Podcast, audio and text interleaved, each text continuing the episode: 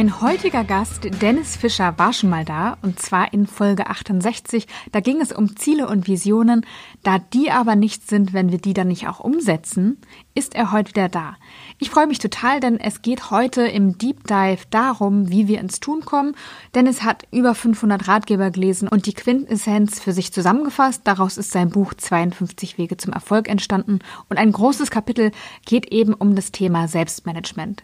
Wie du es schaffst, deine Ziele und Visionen in die Tat umzusetzen, welche Hacks und Tricks es gibt, um am Ball zu bleiben und deine Ziele disziplinierter zu verfolgen, das erfährst du in dieser Folge von Kopf, Herz, Erfolg, dein Podcast für eine erfüllte Karriere. Mein Name ist Janike und ich wünsche dir viel Freude beim Hören.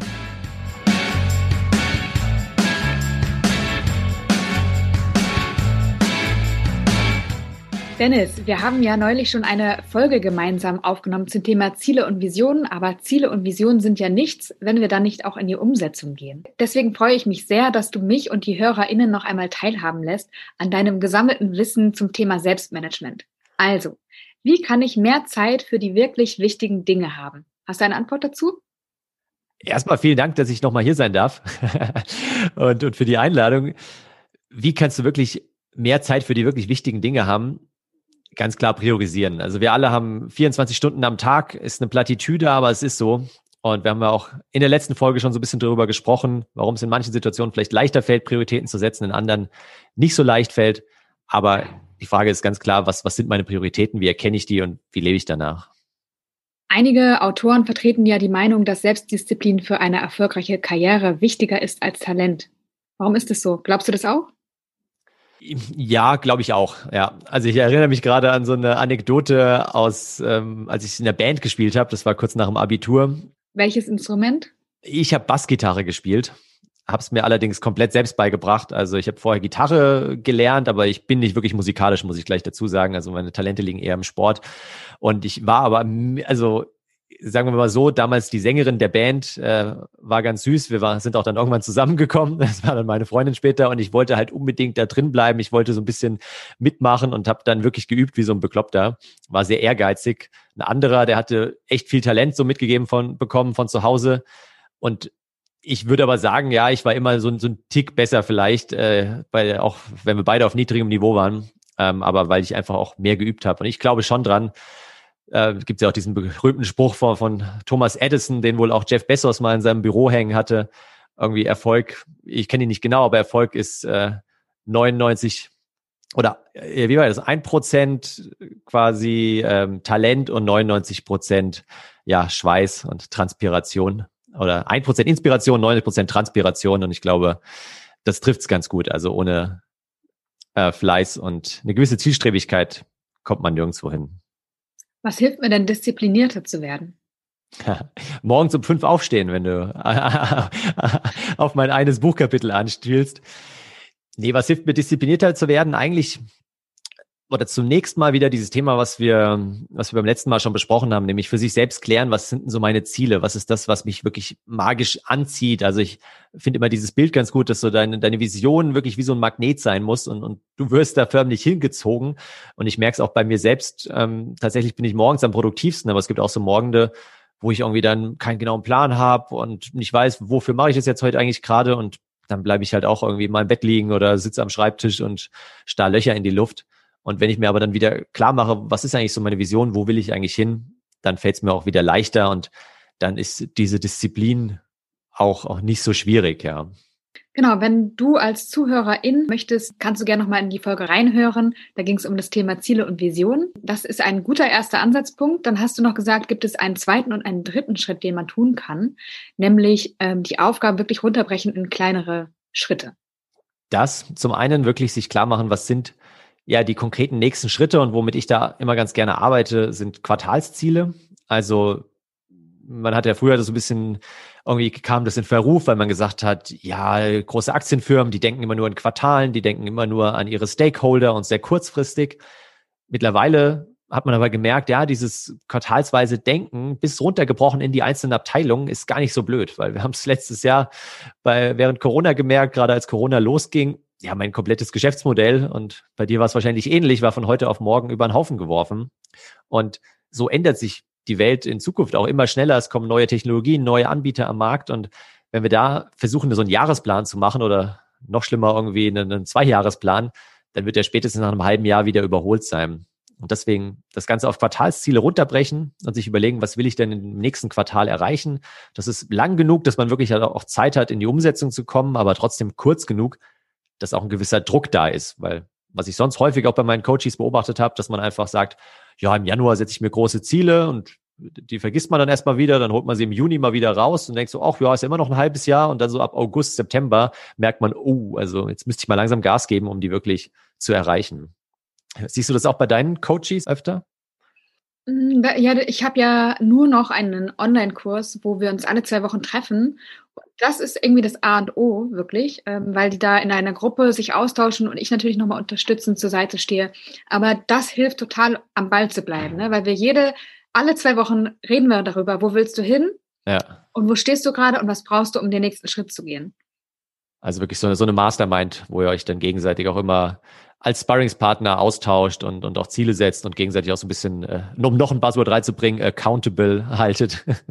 Ja, das ist eher so eine Coaching-Runde und teilweise machen die Coaches das so, dass sie sich nochmal ähm, in kleineren Gruppen nochmal mhm. zusammenfinden mhm. und dazwischen nochmal treffen. Also okay. äh, eine Gruppe zum Beispiel macht das so, dass die sich wöchentlich trifft am Donnerstag, super kurz. Die sagen nur, wo stehe ich, was ist eine Hürde, was will ich bis nächstes Mal gemacht haben.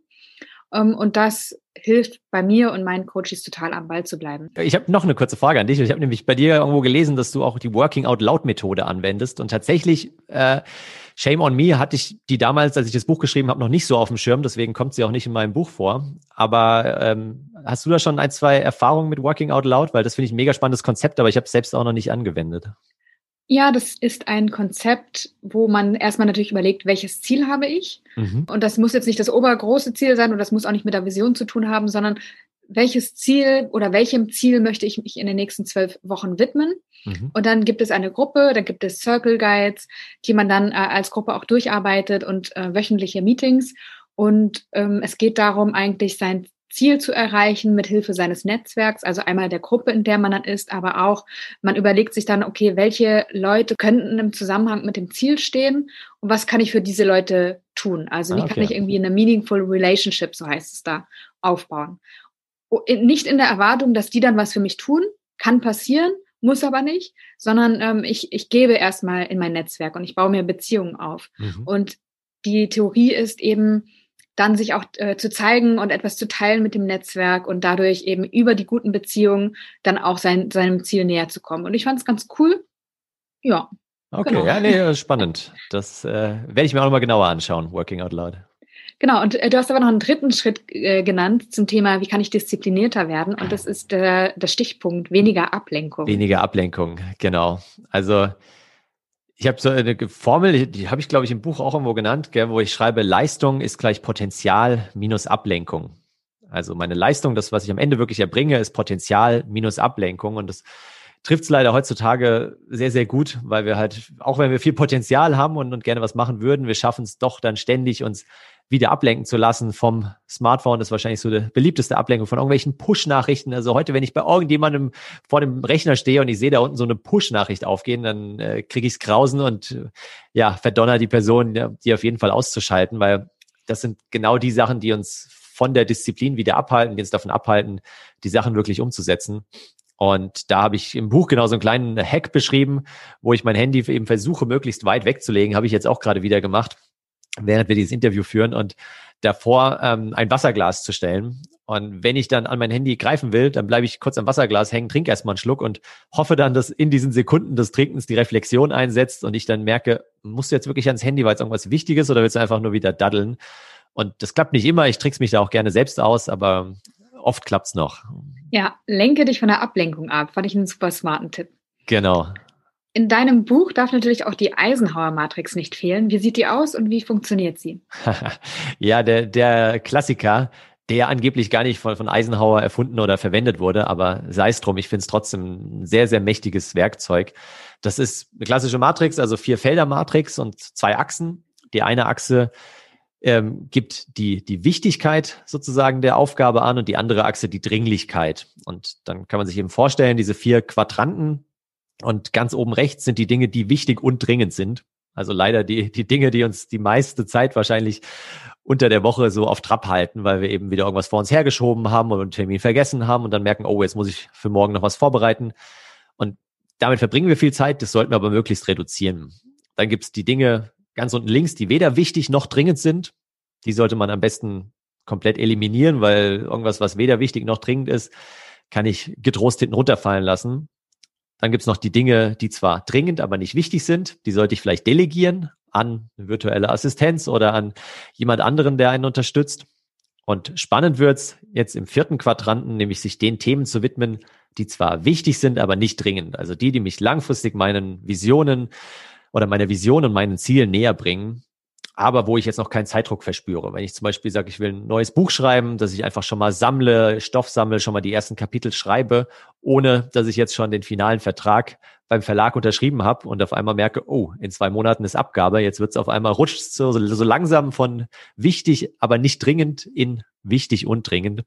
Also mit denen, in diesem Blog sollte man möglichst viel Zeit verbringen, weil da ist man entspannt, da macht die Arbeit Spaß und dadurch kommt man da auch am besten vorwärts. Setzt du die Eisenhower Matrix für dich ein? Tatsächlich, ja. Ähm, und zwar bei der Wochenplanung. Also wenn ich mir überlege, was steht jetzt so an, oder mittlerweile arbeite ich nicht mehr in Wochen, sondern in zehn Tageszyklen. Ich habe einen ganz äh, schönen Planer entdeckt, der heißt einfach loslegen, meine ich. Ich guck mal kurz hier. Genau, einfach loslegen vom Haufe Verlag.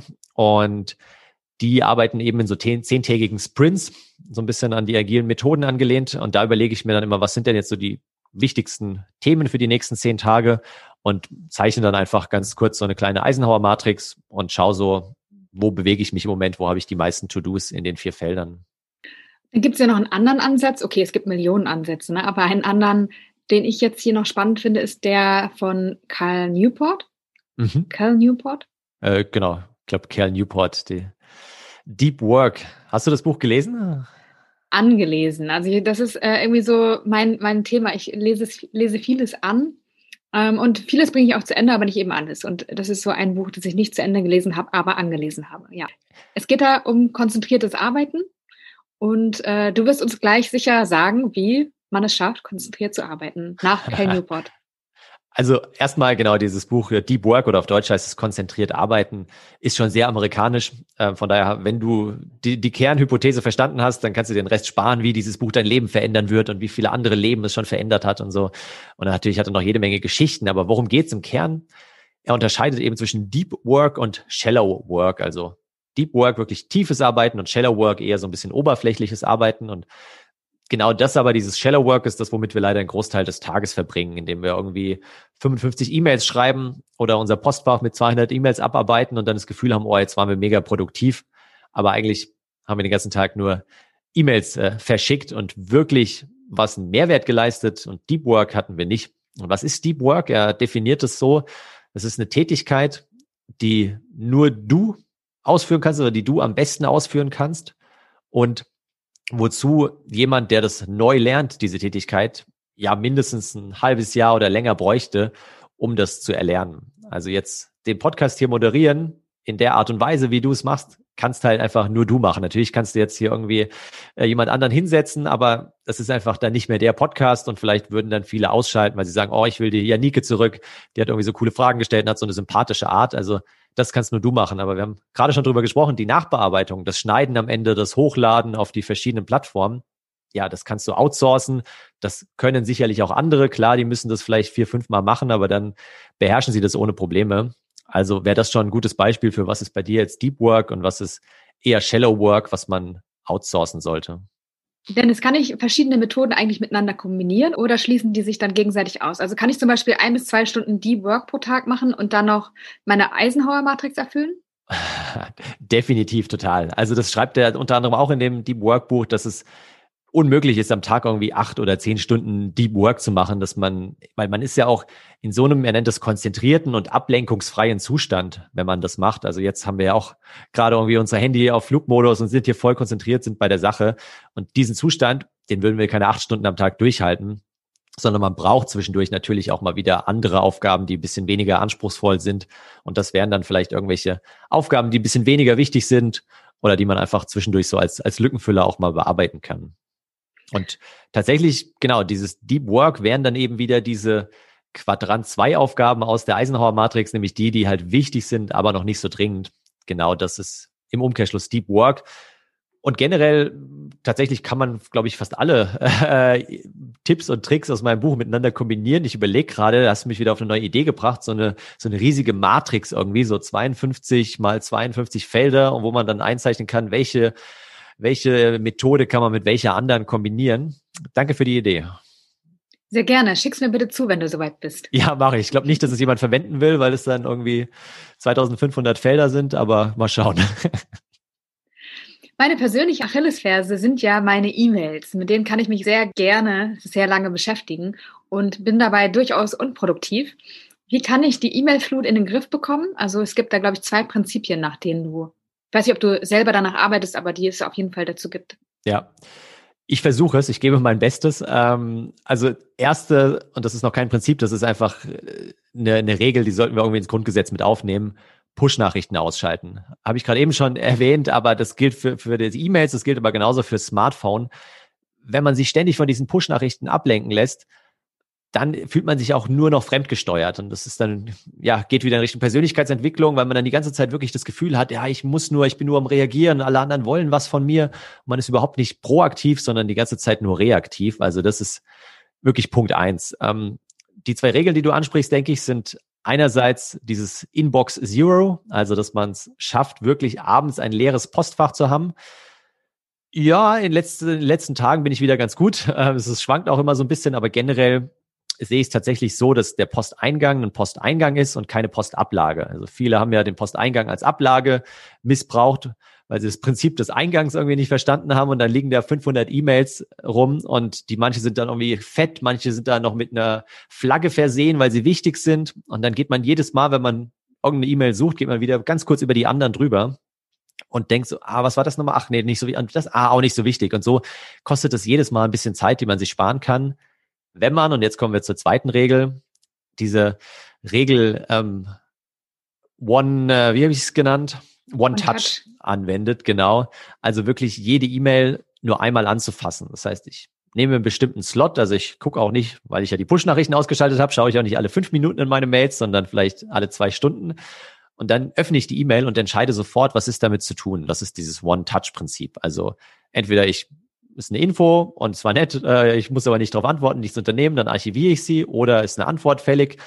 Die kann ich dann sofort verfassen, wenn, da kommen wir jetzt zur dritten Regel, sie weniger als zwei Minuten dauert, weil alles, was länger als zwei Minuten dauert, sollte ich mir entsprechend auf Wiedervorlage legen und eine Aufgabe daraus bauen.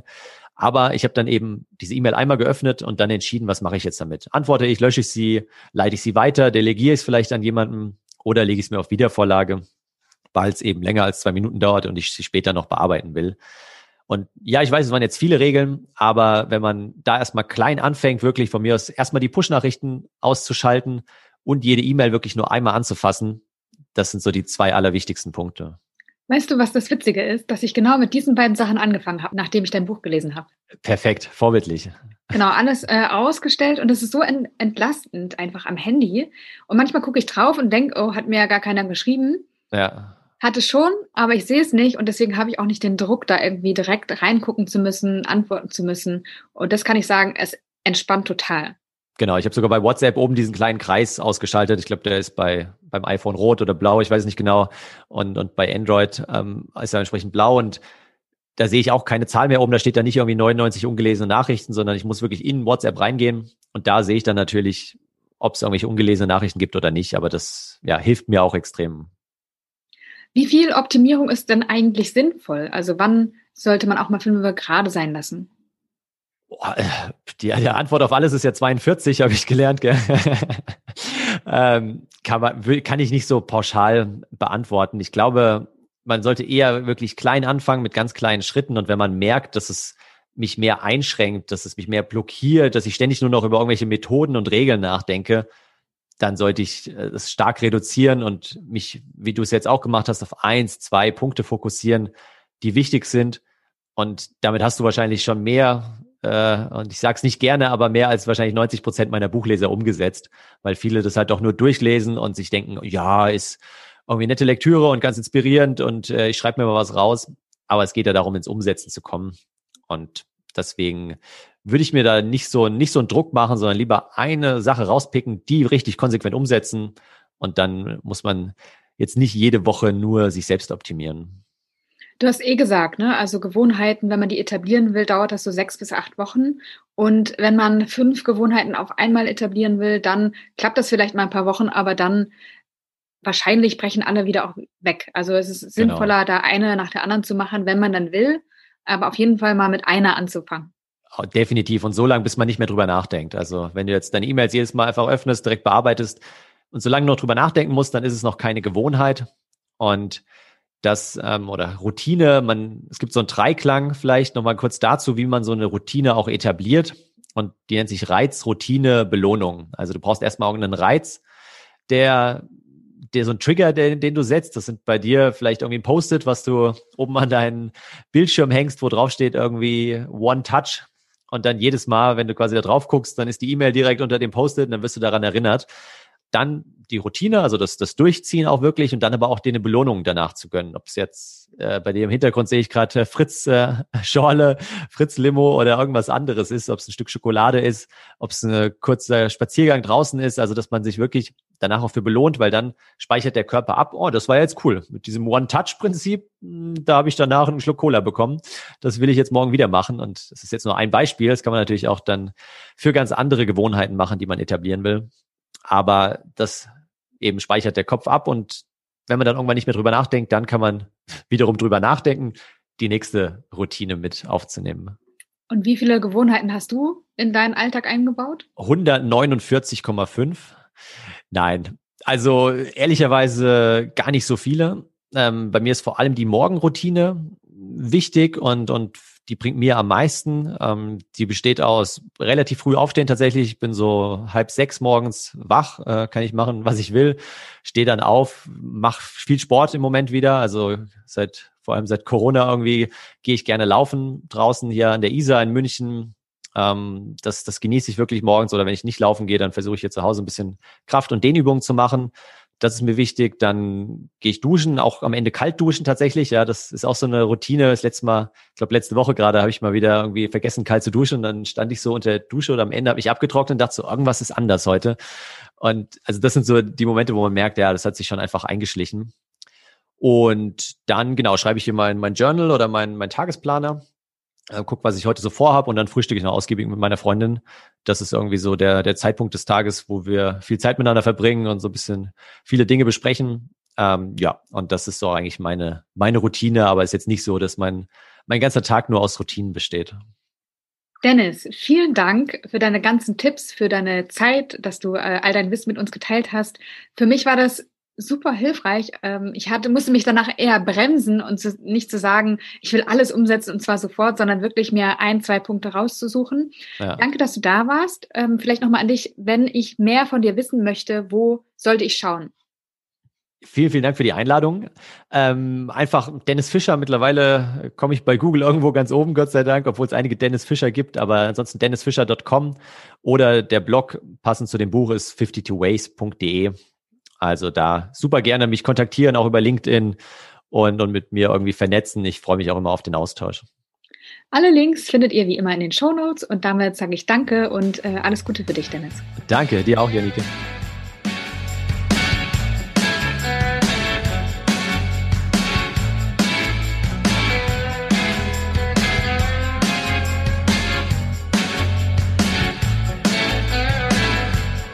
Es gibt so viele hilfreiche Tools und Methoden. Wichtig ist aber nicht zu viel auf einmal zu wollen und vor allem erstmal zu gucken, was passt überhaupt zu dir selbst.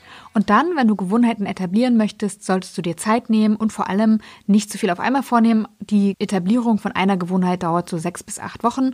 Nur fünf Tage hingegen dauert es, wenn du meinen gratis E-Mail-Kurs mitmachst. In dem geht es darum, herauszufinden, wie du wirklich arbeiten willst. Und am Ende steht dann zwar auch keine neue Gewohnheit, aber dafür die wichtige Erkenntnis, die dir auf dem Weg in Richtung berufliche Erfüllung weiterhelfen kann.